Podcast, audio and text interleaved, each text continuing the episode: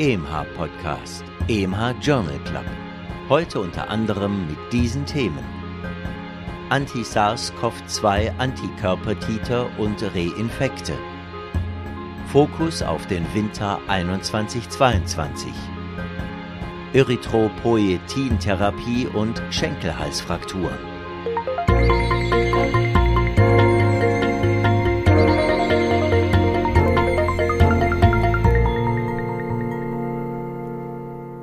Liebe Hörerinnen, liebe Hörer, herzlich willkommen zu einer neuen Episode des EMH Journal Club.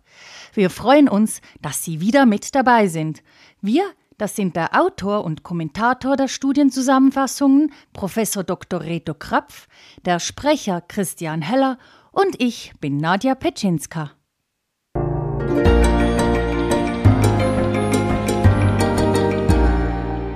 Praxisrelevant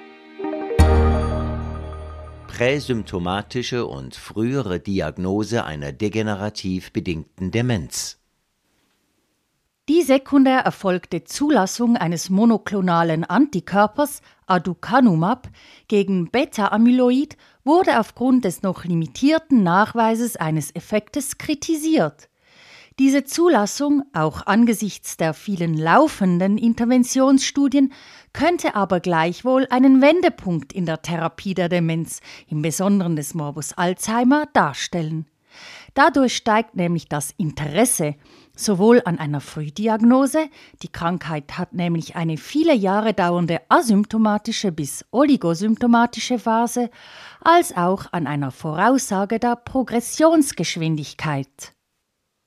Eine Kombination von im Blut messbaren Biomarkern, phosphorylierte Tauproteine, Beta-Amyloid 4240 und Neurofilament L vermochte mit hoher Prognosekraft die Entwicklung einer kognitiven Einschränkung bzw. Demenz bei etwa 72-jährigen Personen ohne Demenz über eine Periode von knapp fünf Jahren vorauszusagen eine leicht andere Kombination dieser Biomarker vermochte auch bei bereits vorhandener kognitiver Einschränkung im Alter von etwa 71 Jahren den Verlauf der kognitiven Fähigkeiten und die Konversion zu einem Morbus Alzheimer vorherzusagen. Auftreten in etwa 60 Prozent aller Fälle innerhalb von vier Jahren. Die Daten stammen von derselben Autorengruppe und derselben Kohorte Schwedische Biofinder-Studie. Diese nicht invasiv erhobenen Befunde können für die Beurteilung von Interventionseffekten bei Studien, aber auch in der klinischen Beurteilung und Beratung wichtig werden.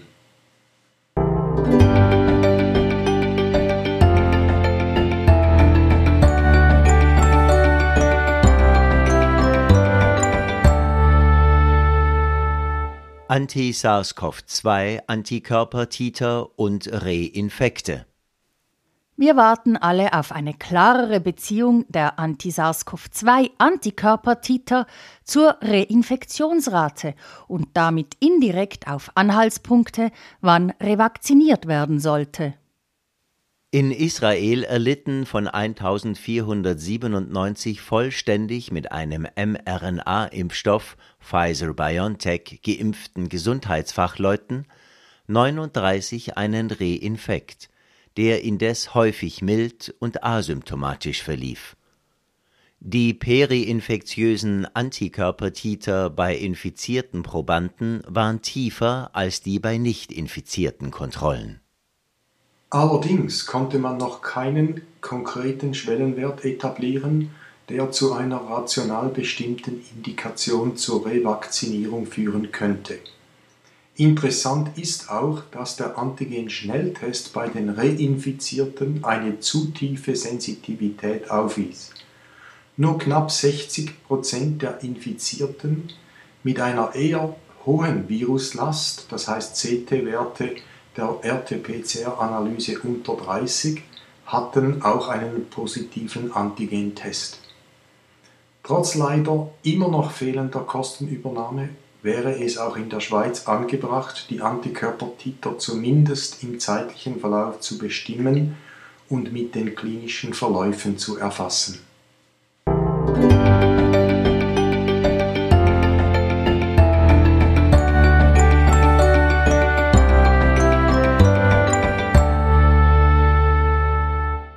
Ist der Aldosteron-Renin-Quotient ein guter Screening-Test bei refraktärer Hypertonie?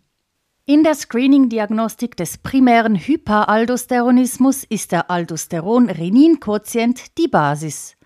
Aldosteron übt ein direkt negatives Feedback auf die Reninsekretion aus, sodass der Quotient bei einer primären Aldosteronerhöhung hoch sein sollte.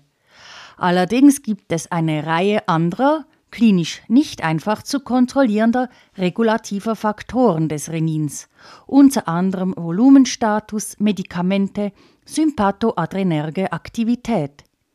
Auch ist die Aldosteronsekretion bei einem primären Hyperaldosteronismus nicht immer hundertprozentig autonom. ACTH und vor allem Kalium sind wichtige regulative Faktoren.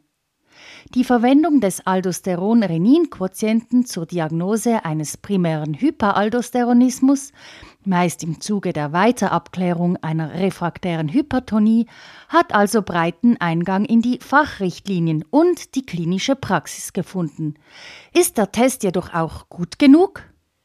Einige Zweifel ergeben sich angesichts einer Analyse von Studien, bei denen der Screening-Test Aldosteron-Renin-Quotient mit bestätigenden State-of-the-Art, meist invasiven Tests auf den primären Hyperaldosteronismus überprüft wurde. Die Sensitivität des Aldosteron-Renin-Quotienten ist problematisch. Über Schwankungen zwischen 10 und 100 Prozent wurde berichtet.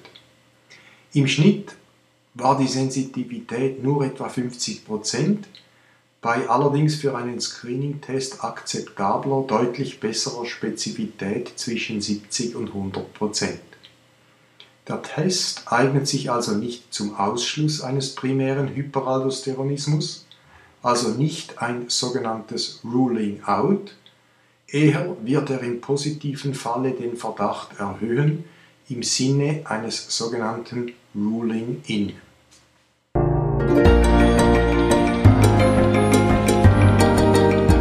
Für Ärztinnen und Ärzte am Spital.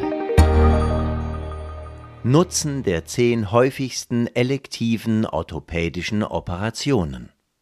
Wir besprechen hier eine Meta-Analyse, die vielleicht hitzige Debatten auslösen wird.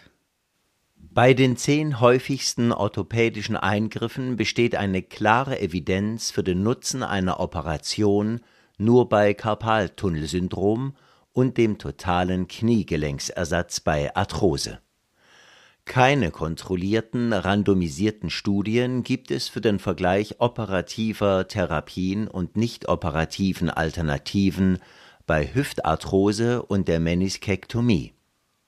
Bei den sechs verbleibenden Eingriffen, unter anderem lumbale Dekompression oder lumbale Fusionsoperationen, besteht keine Evidenz eines signifikanten Nutzens. Die Resultate der Autoren, die alle orthopädische Chirurgen sind, schließen einen Nutzen gewisser Eingriffe natürlich per se nicht aus. Die Aussage ist aber, dass die Evidenz massiv ungenügend ist.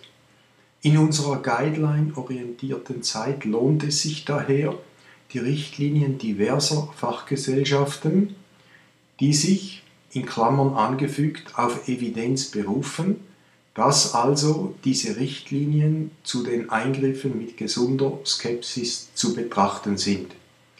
Es ist sicher auch ein Weckruf, die Datenlage durch kontrollierte Studien zu verbessern.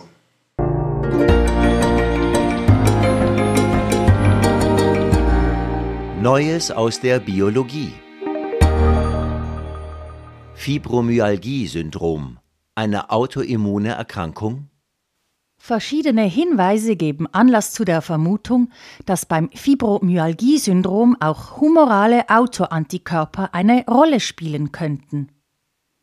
Die Injektion purifizierten Immunglobulins G IgG von Patientinnen und Patienten mit Fibromyalgie-Syndrom in Mäuse induzierte im Vergleich zu Kontroll-IgG von gesunden Individuen eine deutlich erhöhte Schmerzempfindlichkeit und deutlich verminderte Spontanbewegungen.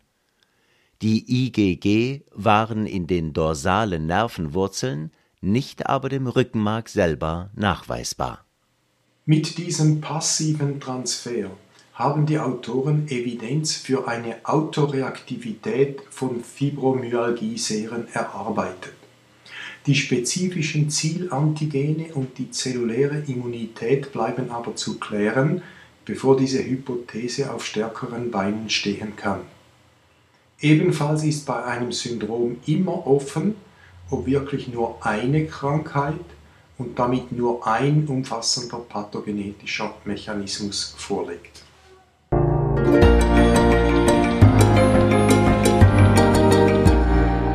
Fokus auf Heute wollen wir den Fokus auf den Winter 2021-2022 richten und uns die Frage stellen, was er uns bringen könnte. Wann die gegenwärtige Covid-19-Welle ihren Höhepunkt erreicht, ist unklar. In England, Südafrika und Australien haben RSV-Infekte neben Parainfluenza und Rhinoviren nach Lockerung von Schutzmaßnahmen deutlich zugenommen. In den Schweizer Kinderkliniken scheinen die RSV-Infekte bereits jetzt zu Belastungsgrenzen zu führen. Es wird erwartet, dass RSV-Viren im Herbst 2021 eine Epidemie in der Allgemeinbevölkerung verursachen. Man geht von einer deutlich erhöhten Wahrscheinlichkeit einer größeren Influenza-Epidemie im Winter 2021-22 aus die Gefahr einer erneuten Ressourcenknappheit im Gesundheitssystem ist real. Empfehlungen Ausbau des Testens inklusive Tests auf RSV und Influenzaviren, Impfkampagnen, Influenza und SARS-CoV-2, Impfprivilegien zur Motivationsförderung. Klares Konzept für die Wiederaufnahme wirksamer Schutzmaßnahmen nicht nur gegen SARS-CoV-2, sondern auch gegen RSV, vor allem bei Kindern und Influenza.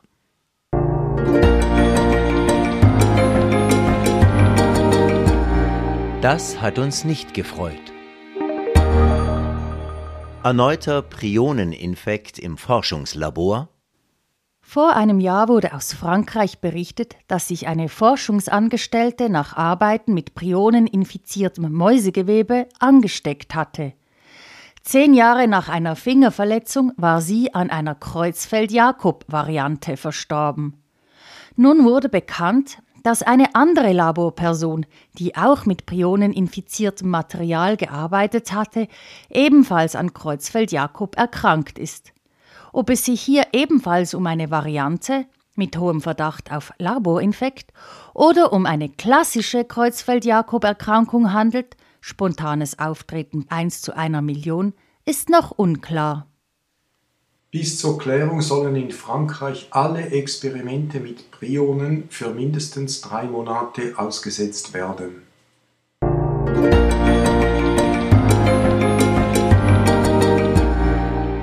Aus Schweizer Feder Transuretrale Prostataresektion versus Arterienembolisation bei benigner Prostatahyperplasie. Der Goldstandard der Intervention bei symptomatischer Prostatahyperplasie ist die transuretrale Resektion, abgekürzt TURP. Der genaue Stellenwert weniger invasiver Methoden wird noch gesucht, auch der der Prostata-Arterienembolisation PAE. Diese kann in Lokalanästhesie und unter Fortführung einer oralen Antikoagulation vorgenommen werden.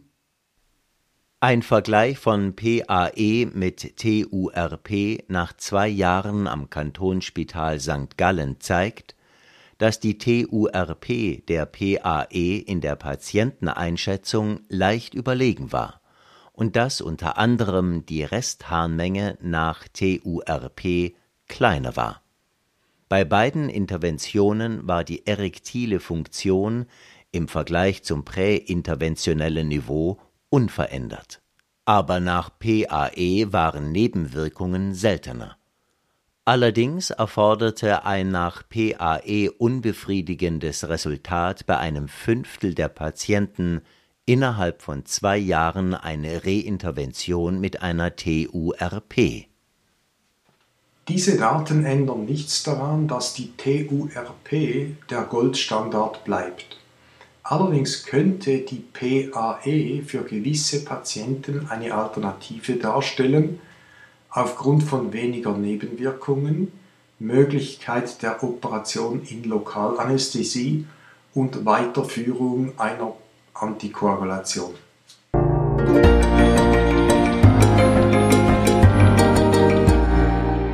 Auch noch aufgefallen. Erythropoietintherapie und Schenkelhalsfrakturen. Seit 1990 haben Schenkelhalsfrakturen in der Allgemeinpopulation abgenommen, nicht aber bei Patientinnen und Patienten mit terminalem Nierenversagen und oder Dialyse. Bei ihnen haben sie sogar zugenommen. Tierversuche zeigen, dass Erythropoietin, abgekürzt EPO, zu einem Verlust an Knochenmasse führt. Der Mechanismus ist ungeklärt, aber der Knochenverlust erfolgt unabhängig vom Effekt auf die Erythropoiese. Eine retrospektive Kohortenanalyse, fast 750.000 Patienten mit terminaler Nierenkrankheit, zeigte zwischen 1997 und 2003 einen Anstieg der Schenkelhalsfrakturen um 50 Prozent. In dieser Zeit waren die verwendeten EPO-Dosen progredient angestiegen. Zwischen 2004 und 2013, eine Zeitperiode mit deutlicher Verminderung der EPO-Dosen, verringerte sich die Schenkelhalsbruchrate wieder ungefähr auf die Vorwerte von 1997. 13 Schenkelhalsfrakturen auf 1000 Patienten pro Jahr. Die Dosisreduktion von EPO wurde weit verbreitet umgesetzt, nachdem bekannt geworden war, dass höhere Dosen mit dem Ziel, einen Hämatokrit von mehr als 34 zu erhalten, zu einer erhöhten kardiovaskulären Mortalität führten. Weniger kann einmal mehr besser sein, also gilt, nur so viel EPO verwenden, dass der Hämatokrit bei 33 bis 34 gehalten werden kann.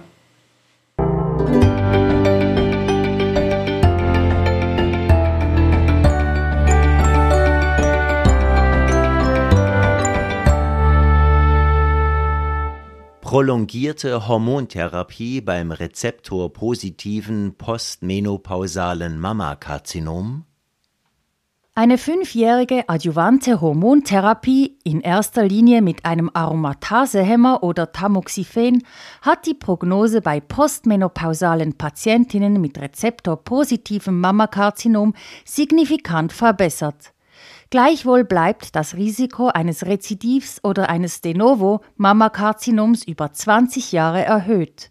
Hierbei treten 50 Prozent der Rezidive respektive Neudiagnosen innerhalb von fünf Jahren nach Absetzen der adjuvanten Hormontherapie auf. Bei fast 3500 Patientinnen aus Österreich führte eine um fünf statt um zwei Jahre verlängerte Therapie nach initial fünf Jahren mit einem Aromatasehemmer nicht zu einer Verringerung von Rezidivrate, Mortalität und Zweitkarzinomen. Dies in einer Population von Patientinnen, die nach fünf Jahren Hormontherapie rezidivfrei waren, also einer Niedrigrisikogruppe angehörten der Preis der verlängerten Aromatase-Hämmertherapie war signifikant erhöhte Frakturraten (Number needed to harm gleich 63). Der gleiche Nutzen bei weniger Nebenwirkungen, also weniger Frakturen, spricht also für eine maximal siebenjährige postoperative adjuvante Hormontherapie bei dieser Patientinnenpopulation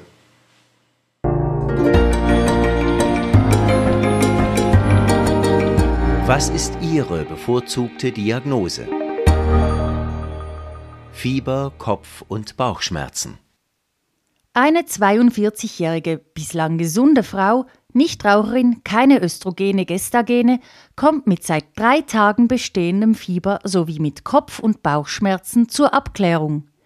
Die Thrombozyten sind tief, 30.000 pro Mikroliter, die D-Dimere massiv erhöht, über 10.000 Milligramm pro Nanoliter, APTT, Protein C und S sind normal, die Antikörper gegen Plättchenfaktor 4 sind erhöht, 0,64 optische Dichte bei normal bis 0,4. Was kommt in Frage? A. Pneumokokkensepsis mit Meningoenzephalitis und diffuser intravasaler Gerinnung DIC. B.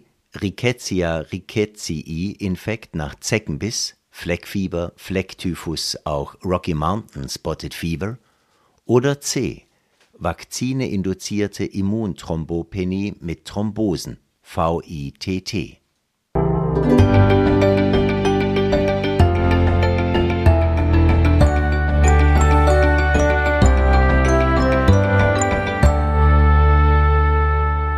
Bei allen drei Optionen kommen schwere Thrombopenien vor. Auch Fieber, Kopf- und Bauchschmerzen passen zu allen Erkrankungen. Die Patientin war aber fünf Tage vor der Notfalleinweisung gegen Covid-19 geimpft worden. AstraZeneca-Impfstoff. Der Nachweis von Antikörpern gegen Plättchenfaktor 4 beweist die Diagnose Vakzine-induzierte Immunthrombopenie mit Thrombosen, VITT. Ursache der Kopfschmerzen Sinusvenenthrombose, Ursache der Bauchschmerzen, Thrombosen der Vene hepatike, Butt-Chiari-Syndrom, Erstbeschreibung bei VITT. Die Patientin erholte sich innerhalb von 14 Tagen vollständig mit normalen Thrombozyten und fehlendem Nachweis von Antikörpern gegen Plättchenfaktor 4 bei Austritt.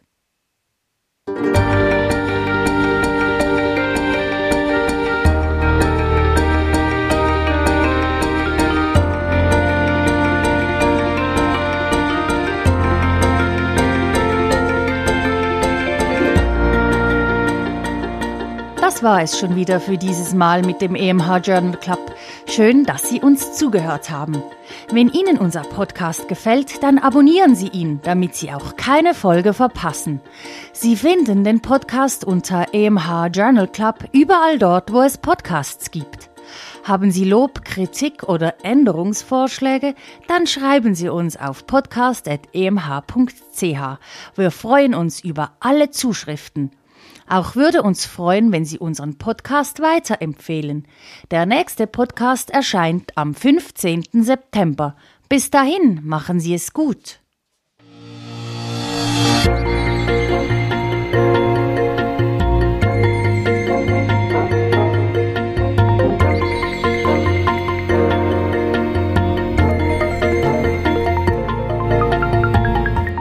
Sie hörten EMH Podcast, EMH Journal Club.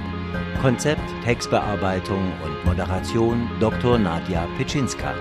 Autor der Originaltexte und Kommentare Professor Dr. Reto Krapf. Sprecher Christian Heller. Musik Martin Gantenbein. Produktion Resus Positiv GmbH für EMH Schweizerischer Ärzteverlag.